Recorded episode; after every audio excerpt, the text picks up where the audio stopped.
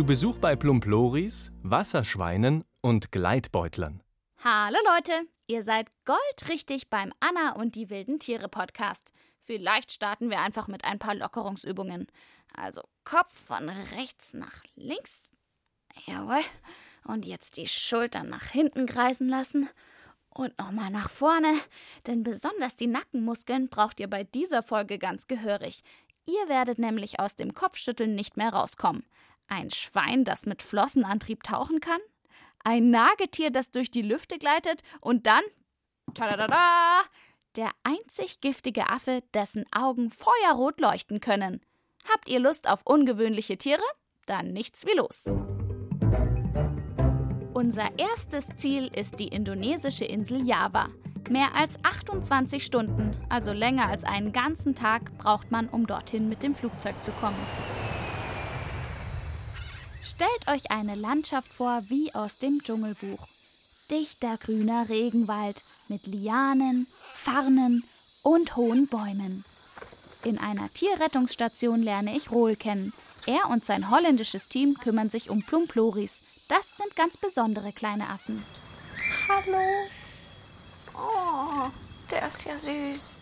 Die ist ein Mädchen oder ein Junge? Ein Mädchen. Ein Mädchen. Ja, Dodo. Dodo? Ein bisschen leise, weil jetzt ist ja eigentlich Plumplori Schlafenszeit. Aber Dodo hier ist so halb wach, guckt uns aus relativ kleinen Augen für einen Plumplori an. Wie alt ist Dodo denn? Ungefähr drei Jahre. Ist es schon ausgewachsen für einen Plumplori oder noch ein Kind? Ja, ist da ungefähr ausgewachsen. Ein Äffchen, ungefähr so groß wie eine Katze, schaut mich an. Mit riesigen braunen Augen. Unglaublich niedlich sehen die Plumploris aus. Aber genau deshalb geht es auch vielen dieser Tiere gar nicht so gut. Wie ist Dodo denn hierher gekommen? Sie leben bei einer Familie wie ein Haustier. Oh, okay. Ja, und das geht gar nicht. Weil die Äffchen eben klein bleiben und süß aussehen, sind sie beliebte Haustiere. Obwohl das überhaupt nicht passt. Affen brauchen zum einen richtig viel Platz und zum anderen ist da die Sache mit dem Gift. Wenn Plumploris zubeißen, kann das echt gefährlich werden. Deshalb werden den kleinen Affen oft die Zähne gezogen, damit man sie als Haustiere halten kann. Ihr merkt schon, eine ganz schön fiese Sache. Hier in der Tierrettungsstation landen viele Plumploris, die so etwas erlebt haben. Wenn Rohl sie aufgepäppelt hat, sollen sie wieder in der Wildnis leben. Wir bringen Dodo nach Chipaganti. Da gibt es eine Forschungsstation. Ja. Und in einigen Monaten, Wird sie dort ja, da ausgewildert? geht sie ausgewählt. Cool, kannst du mir das mal zeigen? Ja, kein Problem. Aber erst gehen wir dir Plumplori füttern. Okay, knurrt dein Magen schon, Dodo? Dann bringen wir dir jetzt was zum Futtern. Bis gleich. Dodo bekommt von uns ein paar Grillen und auch etwas Mango. Ich darf Rohl zur Forschungsstation begleiten. Von dort aus haben er und sein Team schon viele Plumploris ausgewildert. Wir stapfen an Teeplantagen vorbei. Zwischendrin immer wieder hohe Bäume und Bambuspflanzen. Die mögen die Plumploris. Was ist das? Sieht aus wie ein Stein. Ah, die Plumplori hat aus dem Baum hingekackt. Gekackt? Ja, stinkt es? Nee, kriegt noch rote Beete. Wenn ich etwas gelernt habe bei meinen Tierabenteuern, wenn man ein frisches Häufchen Tierkacke findet, ist das Tier nicht weit. Wir haben außerdem noch eine weitere Hilfe. Die Plumploris, die Rohl wieder ausgewildert hat, tragen alle ein Halsband mit einem Sender. Wir schleppen deshalb eine Art große Antenne mit uns rum, halten sie nach oben und warten darauf, dass wir das Signal eines Plumploris erwischen. Also er hat mir gerade gesagt, hier irgendwo müssen jetzt die Plumploris sein. Ich habe keine Ahnung, in welchem Baum. Wie funktioniert das? Sie müssen das hochhalten ja? Ja. und von links nach rechts. Und wenn wir näher äh, kommen, dann ist das lauter.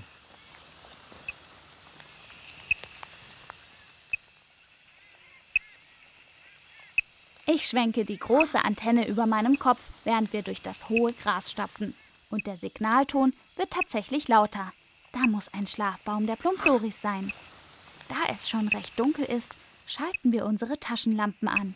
Besondere Taschenlampen mit rotem Licht, denn Plumploris mögen das weiße Licht nicht. Da leuchtet was. Ja, richtig. Oh, wie zwei Feuerbälle. Vom Baum leuchten zwei rote Punkte zu uns herab. Kopfüber klettert der Plumplori einen Ast entlang. Na klar, die Nacht beginnt. Jetzt werden sie aktiv. Rohl weiß sogar, wer da klettert. Das ist Tombol. Das ist indonesisch für Knopf. Ist der noch kleiner? Ja, ist äh, ungefähr sieben Monate. Mir ist jetzt auch klar, warum die Plumploris Plumploris heißen. Obwohl sie echt gute Kletterer sind, sind sie ziemlich langsam und träge unterwegs. Plump, könnte man auch sagen. Rohl und sein Team haben schon den nächsten kleinen Affen entdeckt. Was macht sie da? Das ist Putzen. Ah, sie putzt sich. Ja. Ach so, klar. So wie wir Morgentoilette machen, macht sie Nachttoilette. wie viele Stunden am Tag machen Plumploris das? Na, ungefähr eine Stunde jede Nacht. Am Arm haben die Plumploris übrigens eine Drüse, aus der das Gift kommt. Ihr erinnert euch, sie sind die einzige giftige Affenart. Beim Putzen können sie das Gift in ihrem Fell verteilen. Mütter schlecken auch die Jungen damit ab, eine Art Giftbad. Zum einen nisten sich so keine Insekten im Fell ein, zum anderen kann das Gift sogar Tiere von der Größe einer Katze betäuben. Auch für uns Menschen kann es ziemlich gefährlich sein. Deshalb müssen Rohl und sein Team besonders aufpassen. Und jetzt, Leute, wird's richtig spannend, denn wir wollen jetzt einen von den Plumploris runterholen, um ihn zu untersuchen. Die Forscher beobachten das Äffchen genau. Als es an einem hohen Bambushalm entlang klettert, biegen sie die Pflanze nach unten, um den Plumplori zu fassen zu kriegen. Sie haben ihn, sie haben ihn. Und er hält sich ganz fest am Baum. Gott! Vorsichtig halten die Männer den kleinen Plumplori-Jungen fest. Munkin ist sein Name. Da wird jetzt der Sender abgeschnitten, weil der Kleine ja noch wächst. Und der war jetzt ein bisschen zu eng. Das heißt, er kriegt ein größeres Halsband, damit ihm das nicht zu eng wird. Nach nur wenigen Minuten hat Munkin ein neues Senderhalsband mit frischen Batterien, sodass die Forscher ihn auch in der nächsten Zeit aus der Ferne beobachten können. Leute, wir lassen den Kleinen jetzt wieder frei. Ich hoffe, er erholt sich ganz schnell. Jetzt wisst ihr also schon ziemlich genau, was sich hinter dem lustigen Namen Plumplori verbirgt. Lust auf ein weiteres ungewöhnliches Tier? Dafür müssen wir auf einen ganz anderen Kontinent. Von Asien geht es nach Südamerika. Stellt euch mal ein Meerschweinchen vor. Ja, sagen wir mal mit hellbraunem Fell. Genau. Dunkle Augen, kleine Öhrchen. So, und jetzt stellen wir uns das Ganze in größer vor. Noch größer? Noch ein Stückchen größer? Ja, schon wie so ein stattlicher Hund. Bis zum Knie kann es auch schon gehen. Tada! So sieht ein Wasserschwein aus, das größte Nagetier der Welt. In Südamerika nennt man sie auch Capybara. Das heißt übersetzt Herr der Gräser, weil sie die so gerne fressen. Um Wasserschweine genauer beobachten zu können, fliegen wir mit einem Mini-Flugzeug in den Nationalpark Pantanal. Hier gibt es Flüsse, Sümpfe, Seen, Wiesen. Genau diese Landschaft lieben Wasserschweine. Corinne kennt sich hier gut aus. Sie packt mich gleich auf eine Art vierrädriges Motorrad und wir brausen noch tiefer hinein ins Sumpfgebiet. Am Ufer eines Sees steigen wir ab und stapfen durch den Schlamm. Schau mal, hier ist noch Kacke. Genau. Ist das jetzt Capybara-Kacke? Das ist Kapibara-Kacke, ja. Sieht ziemlich frisch aus. Es ist nur Gras.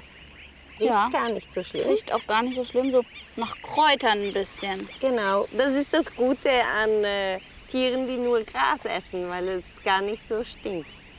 Habe ich's nicht gesagt? Man stolpert eigentlich immer zuerst mal über ein Häufchen, bevor man das Tier zu Gesicht bekommt. Bei den Wasserschweinen ist es aber nicht nur ein Häufchen, sondern noch ein zweites, erzählt Corinne und zeigt auf andere braune Würstchen. Und das ist die zweite Kacke. Die zweite Kacke, wie meinst du das? Genau. Also sie fressen, kacken, dann fressen sie es wieder auf. Die erste Kacke ist ziemlich weich und flüssig und dann äh, wird es wieder verdaut und so kommt es dann raus am Ende. Ah, die fressen ihre eigene Kacke, so wie Kaninchen. Genau. Warum machen die das? Weil die Gräser hier sehr schwer verdaulich sind Ja. und dann müssen sie das zweimal verarbeiten. Corinne und ich gehen weiter am Ufer des Sees entlang. Denn klar, Wasserschweine sind extrem gerne im Wasser. Und da sind sie schon. Ah, jetzt machen sie ihrem Namen aber alle Ehre, die Wasserschweine. Ja, sie schwimmen sehr gut. Sie können bis zu fünf Minuten unter Wasser sein. Ach, tauchen können sie auch. Ja, sehr gut tauchen. Und das hilft, wenn sie gejagt werden, dann tauchen sie unter und der Jäger weiß nicht genau, wohin er schwimmen soll. Ah, das Wasser ist also nicht nur eine Abkühlung, sondern auch eine super Möglichkeit, um zu flüchten, wenn ein Feind in der Nähe ist. Genau, ja. Und sie können auch ziemlich schnell schwimmen, da sie Schwimmhaute Schwimmhäute zwischen Ja. den Zehen. Genau. Durch die Schwimmhäute werden aus den Füßen also Flossen. Und damit kommen die Wasserschweine im Wasser prima voran. Beim Schwimmen schauen übrigens Augen, Ohren und Nase der Tiere zum Wasser raus. Ein bisschen wie bei einem Krokodil oder Kaiman.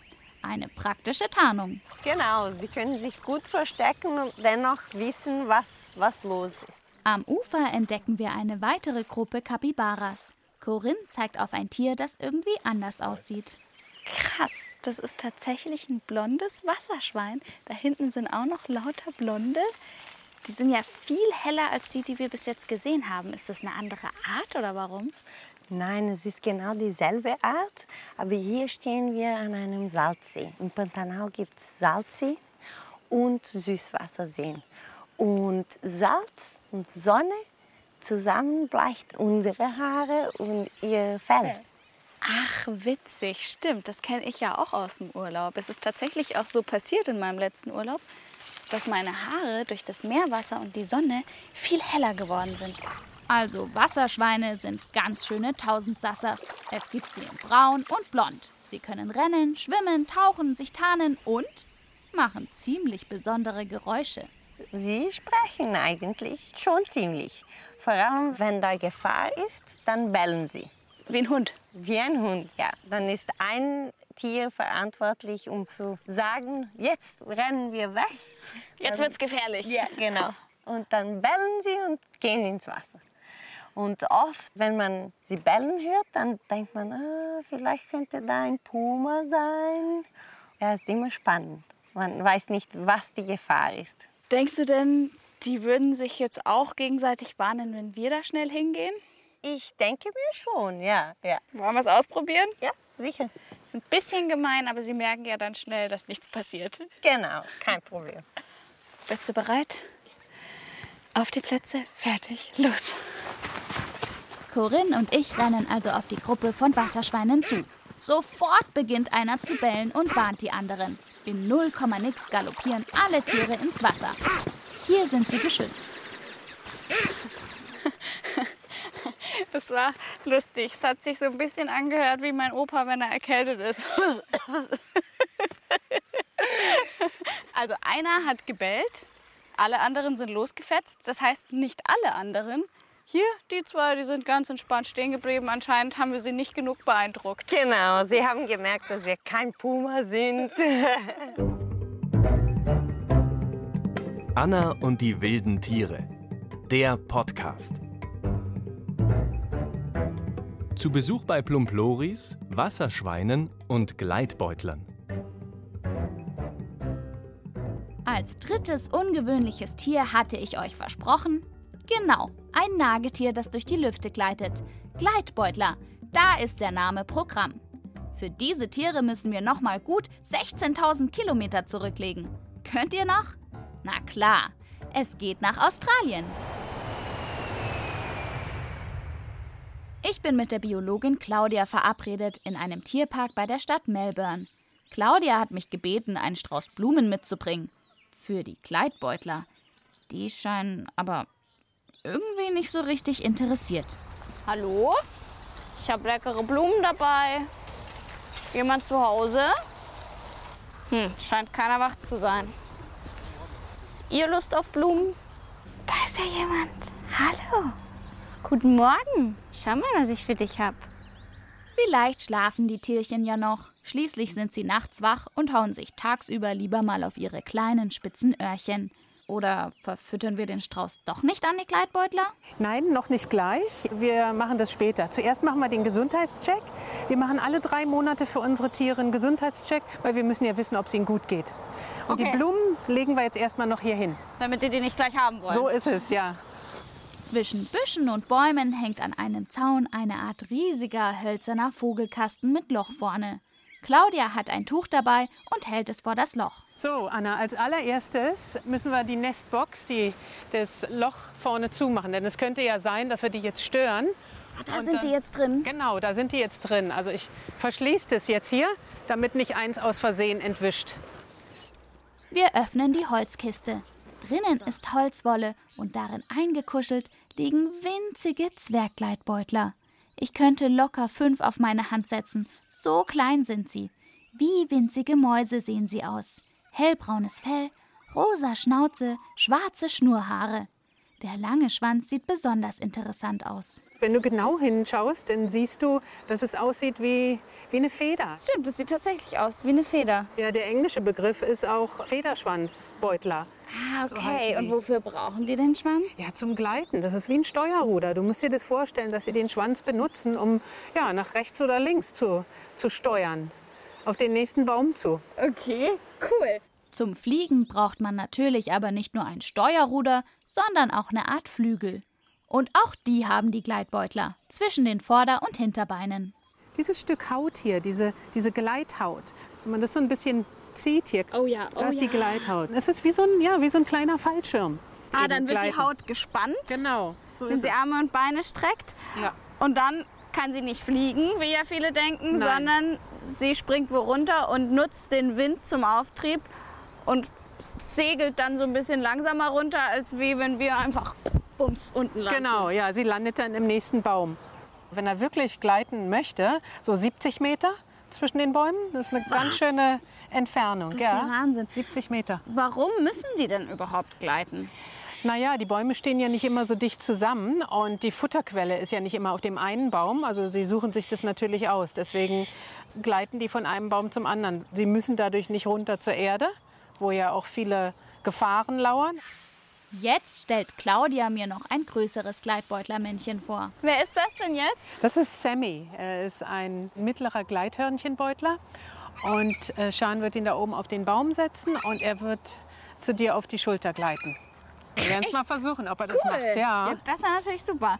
Sammy ist ungefähr so groß wie ein Eichhörnchen. Tierpflegerin Sean hat ihn jetzt auf einen Ast gesetzt, ein gutes Stück über meinem Kopf. Bestimmt zwei Meter. Ich halte ein Schälchen mit Honigwasser auf meiner Schulter fest. Das soll Sammy anlocken. Und tatsächlich, er springt ab. In der Luft streckt er alle Viere von sich und durch die Gleithaut sieht es aus, als hätte er einen Fallschirm. Er landet auf meiner Schulter. Das war aber fest. wow. Ich bin ein bisschen erschrocken, weil ich nicht damit gerechnet habe, dass er so schnell kommt. Und es war wie so ein harter Aufprall. Aber es hat natürlich nicht wehgetan. Ich habe nur die Krallen ziemlich stark gespürt. Damit hat er sich erstmal festgehalten, als er aufgekommen ist. Das war ganz schön aufregend. Für Sammy vielleicht auch. Auf jeden Fall hat er auf meinem T-Shirt eine kleine Erinnerung hinterlassen. Ja, ich wurde ordentlich angepieselt. ja, da hast du ein Souvenir, Anna. Macht nichts. Und zum Dank habe ich Sammy dann auch noch meine Blumen dagelassen. Fand er, glaube ich, ziemlich lecker. Na, waren das ungewöhnliche Tiere? Also ich werde wahrscheinlich noch von Wasserschweinen träumen, die von Bäumen runtergleiten und deren Augen nachts rot leuchten. Oder was andersrum. Seid auf jeden Fall auch beim nächsten Anna und die wilden Tiere Podcast wieder dabei. Und bis dahin, bleibt tierisch interessiert. Eure Anna. Anna und die